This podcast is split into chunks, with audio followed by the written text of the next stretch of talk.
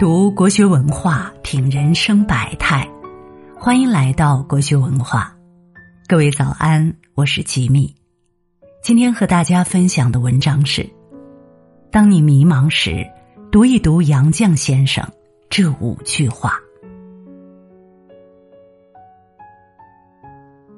杨绛在我们仨中曾发出这样的感叹：“世间好物不坚牢。”彩云易散琉璃脆。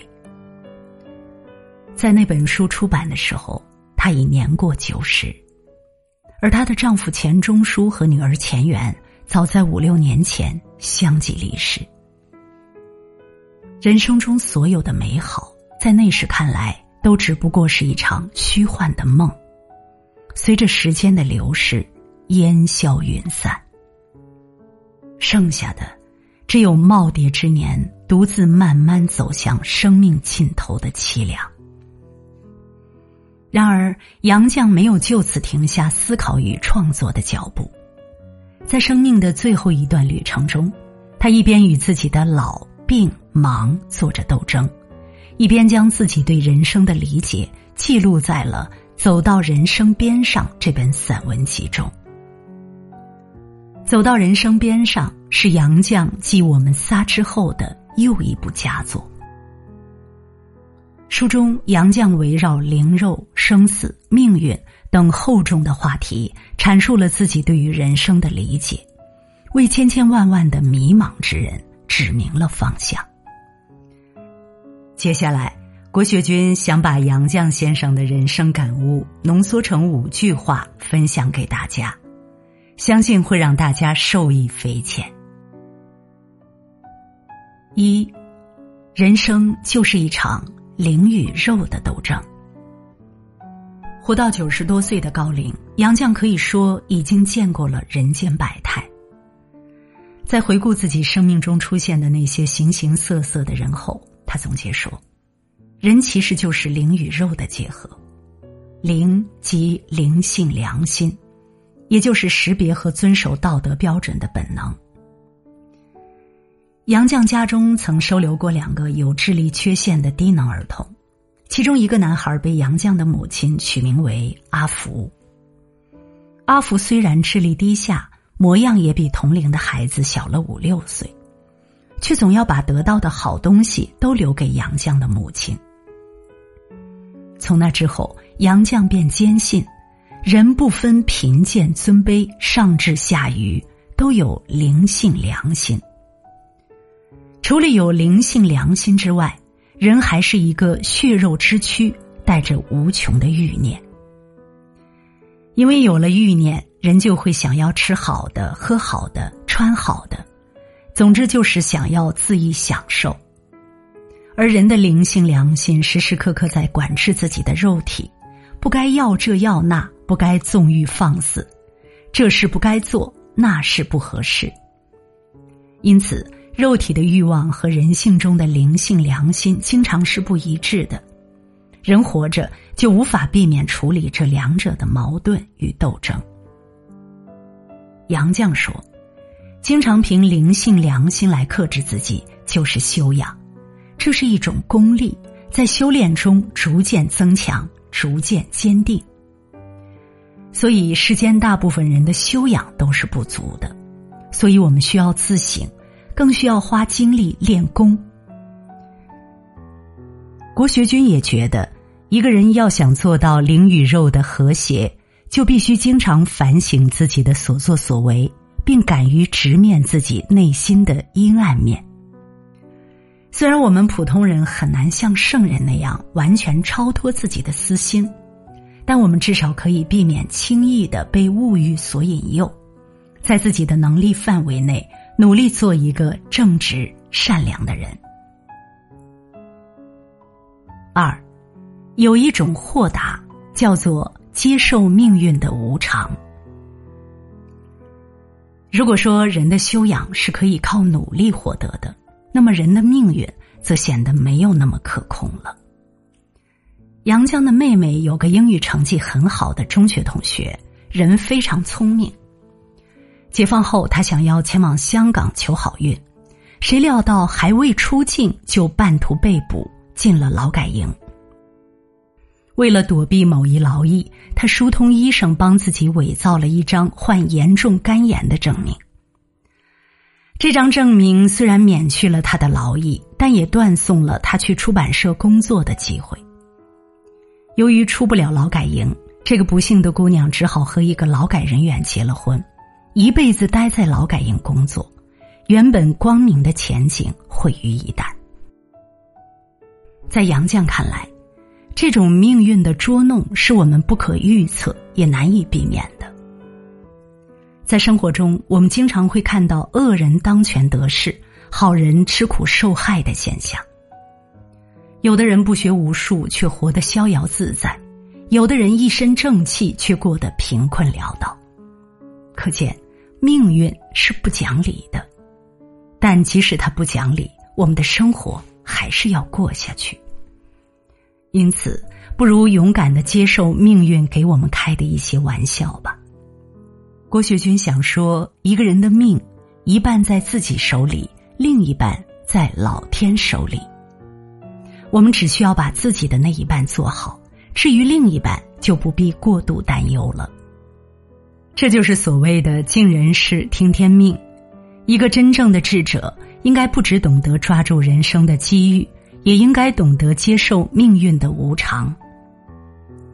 人活着是一种自我锻炼的过程。聊完了人事和天命，国学君想再和大家聊一聊生活本身。首先，国学君想问大家一个问题：你觉得生活苦吗？相信大多数人都会说苦。确实，在这个物欲横流的人世间，每个人活得不容易。你老实一点吧，别人就利用你、欺辱你；你聪明一点吧，别人又嫉妒你、排挤你。你要不与人争，就得与世无求，同时还要维持实力，准备斗争。你要和别人和平共处，就先得和他们周旋，还得准备随处吃亏。那么。人生既然如此艰苦，人吃苦的意义又是什么呢？杨绛的回答是：一个人经过不同程度的锻炼，就获得不同程度的修养、不同程度的效益。好比香料，捣得愈碎，磨得愈细，香的愈浓烈。他认为，人们遭受磨难的过程虽然是痛苦的，但这些痛苦却可以锻炼他们的意志。让他们的内心变得更加强大。所谓“不受苦中苦，难为人上人”，讲的就是这个道理。我们都知道，一块黄金需要经过烧炼、去除杂质，才能变成纯金，而人也是一样，只有在忧患中才能学得智慧，只有在苦痛中才能练出美德。相反。过于顺利的人生会使人局限在自己的舒适圈里，失去修炼身心的机会。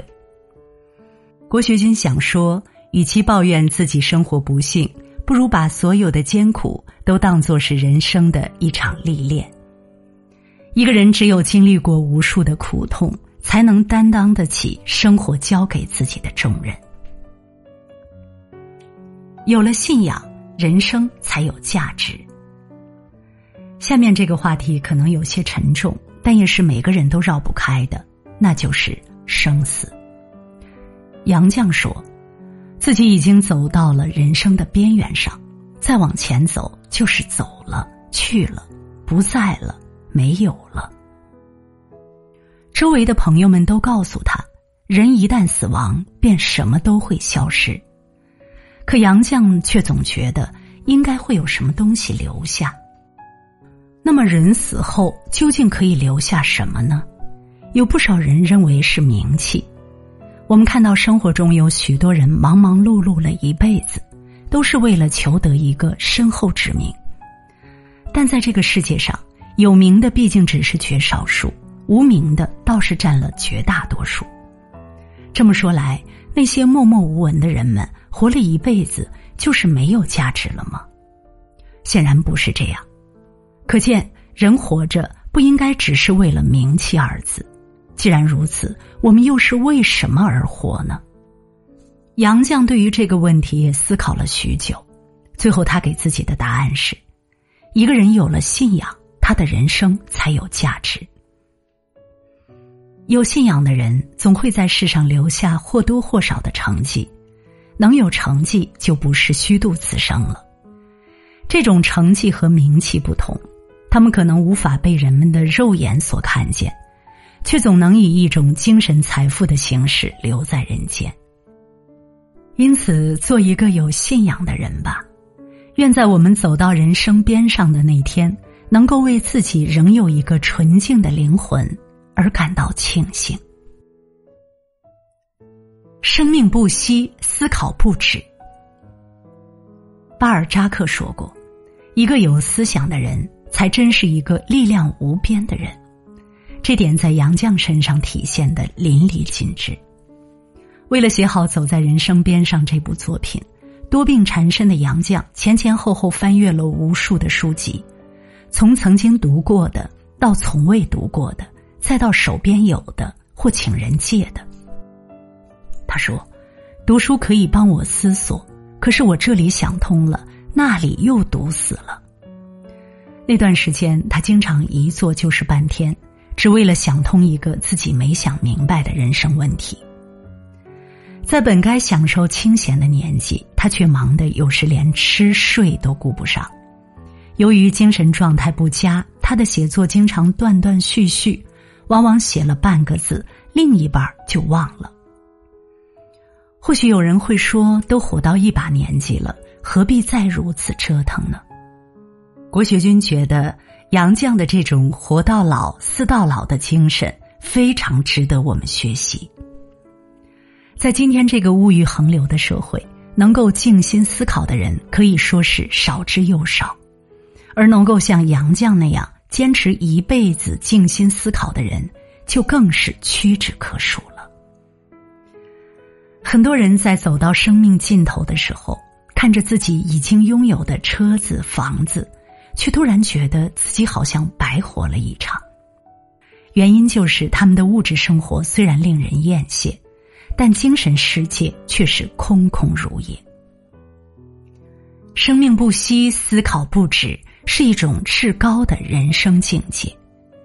只有把思考的习惯贯穿于我们的生命之中，我们才会活得更加清醒，不至于浑浑噩噩度过一生。